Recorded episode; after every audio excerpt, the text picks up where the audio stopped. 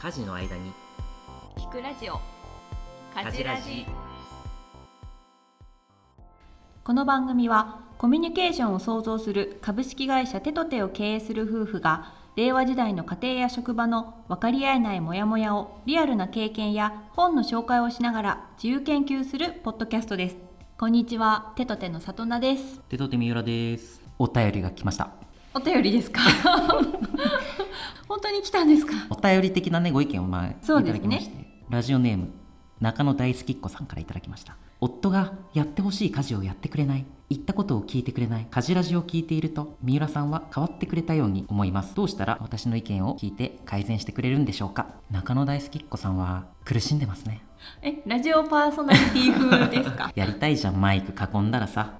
そうですね。いやこういう苦しみいっぱいあるんじゃないですか？家事ラジなんてもうこのテーマばっか話してるもんねこういう話ばっかり、夫婦のギャップというか。分かり合えない。うん。モヤモヤですね。モヤモヤこれはね。をどう晴らすかという話でこのテーマで今日はねお話ししたいと思いますが。お願いします。かじらに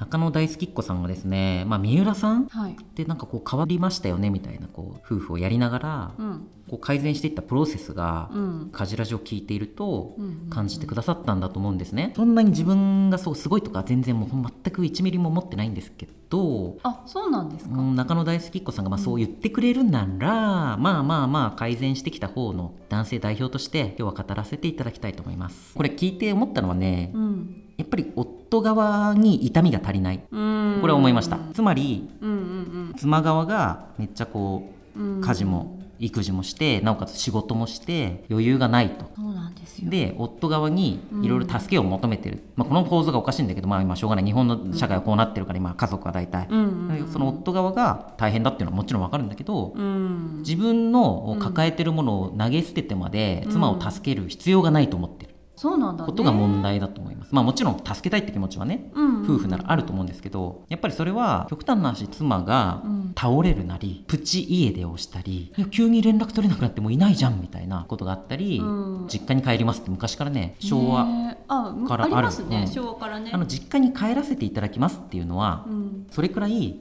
ショック療法でうん。ちゃんとやらないと失ってしまうんだと妻が。うん。で昔だったら多分、うん。浮気とかさ金遣いが荒くてみたいな、うん。ギャンブルしちゃったりとかさ、うん。そういう、ん。かなりなマイナスポイントの時に、うん。多分実家に帰らせてもらいます的な妻側の最終手段があったんだけど、最終手段って感じだよね。そう。今はうん。女性もちゃんと自分の権利がある。昔よりね、うん。権利意識も高まっているから、うん。まあ、すぐにそういう状態に多分なるはず。自分利を踏みにじられてる感じがするから。だって夫婦でうん。一緒にやろうって言ってうん。家庭を運営してるのに自分ばっかりそれに引っ張られている。自分が100あるうちの8090やってる。いやむしろ95ぐらいまでやってると思ってたらイライラするわねそれはね。なので、えっとうんうん。さっきのプチ家出とか、うん。例えば倒れてね、まあ、そういう状態になってくると、うん。夫側も「えこれやばいじゃん」っていうふうにようやく気づきますそこで。そういうことがないと逆に気づかないってことまあ多くの場合はそうでしょうね。だからこう些細な変化みたいなことにうん。敏感な夫と結婚したあなた。うんうんうんにはチャンスがあります、私みたいな人ですか？まあ、三浦は比較的女性家庭の中でお姉さんそうですね。姉と母と育ってたので、うんまあ、父はほとんどいなかったんで家に。シルバニアで遊んでたうん。そうです。幼少時代だもんね。もうシルバニア中心。もうもうそこでいろいろ学ぶわけ。女子力みたいなことをね。女子力をイメージ力、想像力あこのシルバニアってすごい可愛いなみたいな。でもクマと猫の家族でなんでまたクマが生まれるのかなみたいな。まあそういう。そういうなんかねもういろいろ想像力が湧くわけよ。チェックのズボンかわいいあーそうなとかねそうそうチェックのズボン可愛いのよレガシクマが履くやつェックのズボンとかね。そうこの調度品とか可愛いな みたいなね。そうそうそう。シルバニアの話をしたいんじゃないのよ。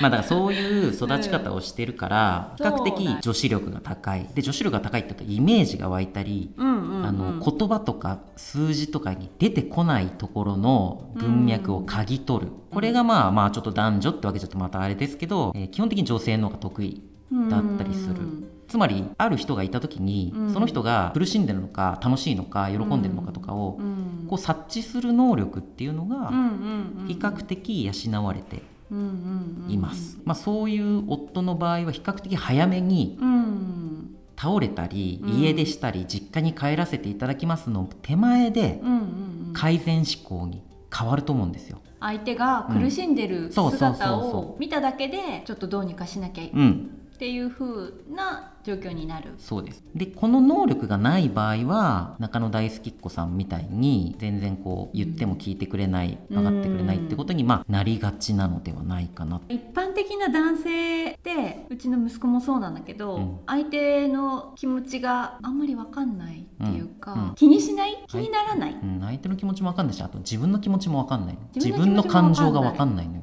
うんうん、だから人の気持ちなんて分かるわけないわけ。そうだよね、うん。自分の気持ちが分かんないからそうそうそやっぱり相手の気持ち分かんないもん、ううんまあそれでいいところもあるのよ。そうだよね。だから、うん。狩りに行ったり新しいうん。土地を見つけにうん危険な面にあってでも行けば、まあ、そこで何かこううん開拓できたりとか、うん。男性的ないいところもあるんだけども今のこの令和のさうん家庭を維持していくみたいなうん。ことにかなり入ってこなきゃいけないようになってくると、やっうんぱり女子力ちょっと必要になってくるよねっていうのはありますよね。そうなのかね、令和は女子力が必要なんですかね。まあそうですね。これはそうだと思います。基本的には。時代が変わった、うん、ですので、うん女子力が高いとか自分でも言っちゃってる私ですらやっぱり結婚したり子供が生まれ、うん。2人目も生まれって時にそれでも最初は気づかないわけですよ。ね。うん里野さんが苦しんでいることとかうん。分かることはできなかったなとは今も反省するんですけど分かるきっかけになるのが、うん。プチ家出をするとか、うんうんえーと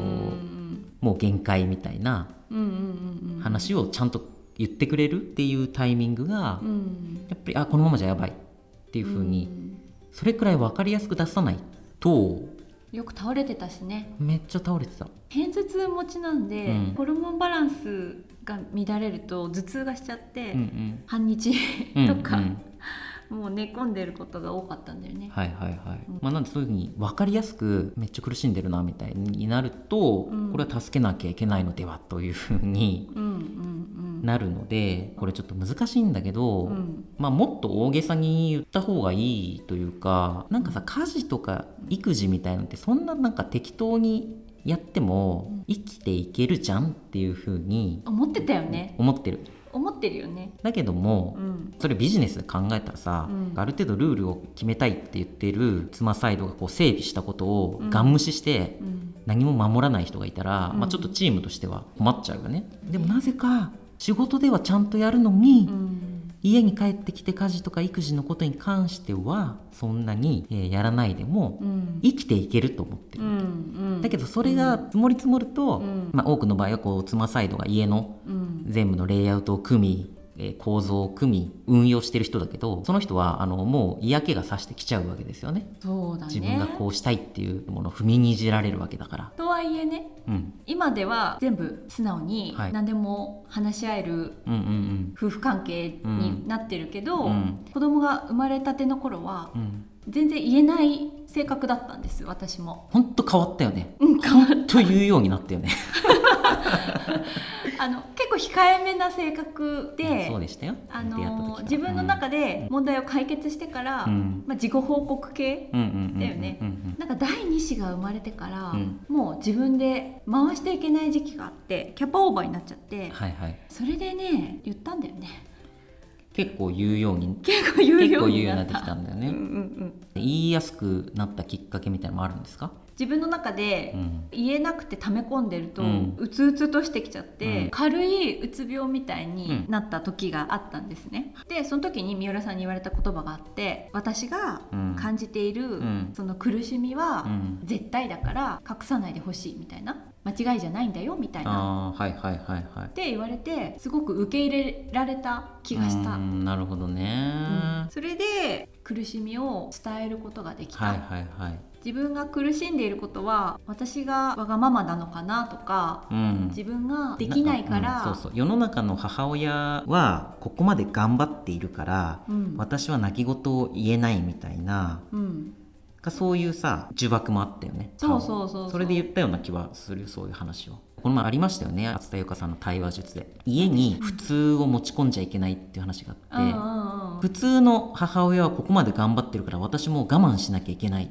とか、うんうんうんみんなそういう自分で勝手にさラベルとかレッテルみたいなものを貼って、普通と比べちゃったりして。そうそうそうそうそう比較しちゃうのよ。うん。だけど別にそれはもうどんなことであってももう苦しんでることとか、うん。どんな些細なことでも辛いならそれはめちゃくちゃ改善しなきゃいけないのでそれは言ってほしいみたいなことを言っねたんだと思うね。言われたから言ったんですよ全部。全部来たよ もうちょっと小出しでもよかった。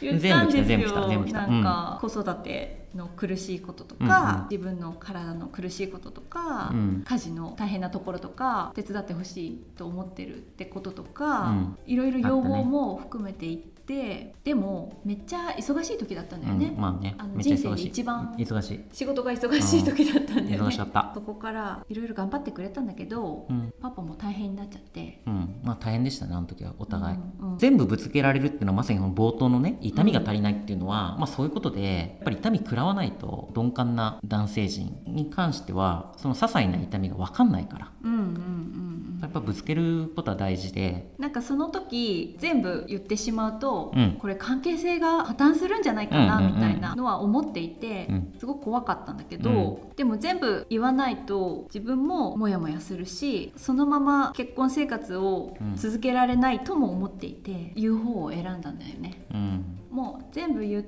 ぶつけてダメならしょうがないと思って。うん。でも、うん。それに対してきちんと受け止めてくれて、うん。まあ、改善しようというふうにうん。言ってくれたから、乗り越えたのかなと。令和の男性っていうのがうん。家事育児も期待されるし変わらず仕事も期待される状況だという話がありましたけど中野大輔子さんのね夫さんがそれを受け入れられる状況かっていうのはもちろんあって自分が受け入れられなかったら次は人に頼るっていうことをしなきゃいけないっていうのが過去の回でもね話はありましたけど自分たちの中で解決するのが基本的に結構きついから夫サイドはまずその痛みを受け取った時にじゃあ俺はもう絶対もうできないって言うんだったらう、ん、じゃあ第三者に。頼みましょう。もしくはお金があるならベビーシッターなり、うん。えー家事代行なりを頼むとかうん。長く保育園に預けるとか、うんうんうんまあなんかそういうことで一回ペースを取り戻すね。ことが必要なのかもしれないですね。問題をぶつけてそして相手ができない。だから終わりっていうわけじゃなくて、うん。相手ができない場合はじゃあ外部リソースを使うとか、うん、問題解決方法は絶対にあるはずだから、そうそうそこで感情的になって終わっちゃうと、うん。とりあえず一回ぶつけてみないと始まらないのかもしれない。うん。うんうんうんうんいやでもそれ本当そう。ぶつけられて、やっぱ確実に変わったからこっちは。うーん。いや変わったでしょ。うん、そうだね。いろいろ。外部リソースも頼るし。そうだね。うんうんうんうん。2人の中でも解決できることはまあまあリソースをこっちが割くってことだよねそっちにね、うん。それでしかないから多分。どんな夫婦であっても。基本的にはね。まあぶつけてみましょううん、もしくはこの「かじらじ」のこの回を聞いてもらいましょう。中野大好きっ子の夫に。うん、なんか夫婦だけで解決しようとしなくていいっていうか、うんうん。本質的にはね。ね。なので結論から言うとはい。まずぶつけて痛みを味わわせてそれでも変えられないというなら外部リソースを提案するというポイン感じですかね。トがありますね。ぶつけるポイント。それはアイメッセージ。アイメッセージですね。私頭痛がして辛いみたいな。そうだね。うん。家事できないんだよね今日みたいな、それはマジでいいと思います、うん、だから、なんでやってくれないのあなたは？じゃなくて。うんなんで分かってくれないの？じゃなくて。それをひたすら続けるしかないのかなって。でちょっと余裕があったら今日茶碗洗ってほしいなみたいな。うん。できなかったら明日の朝お願い。みたいな。そうだね。もうそうやっていくしかないですね。というわけでカジラジ初のお悩み相談コーナーでした。はい。お悩み解決なるかな？中野大好き子さん。中野大好きっ子夫さん頑張ってください。応援してます。頑張りましょう。誰？ありがとうございました。ありがとうございました概要欄の Google フォームから質問お便りなどお待ちしています。また Twitter でもハッシュタグかじらじでテトテ公式アカウントより発信しています。カジラーの皆さんフォローお願いします。お願いいたします。ありがとうございました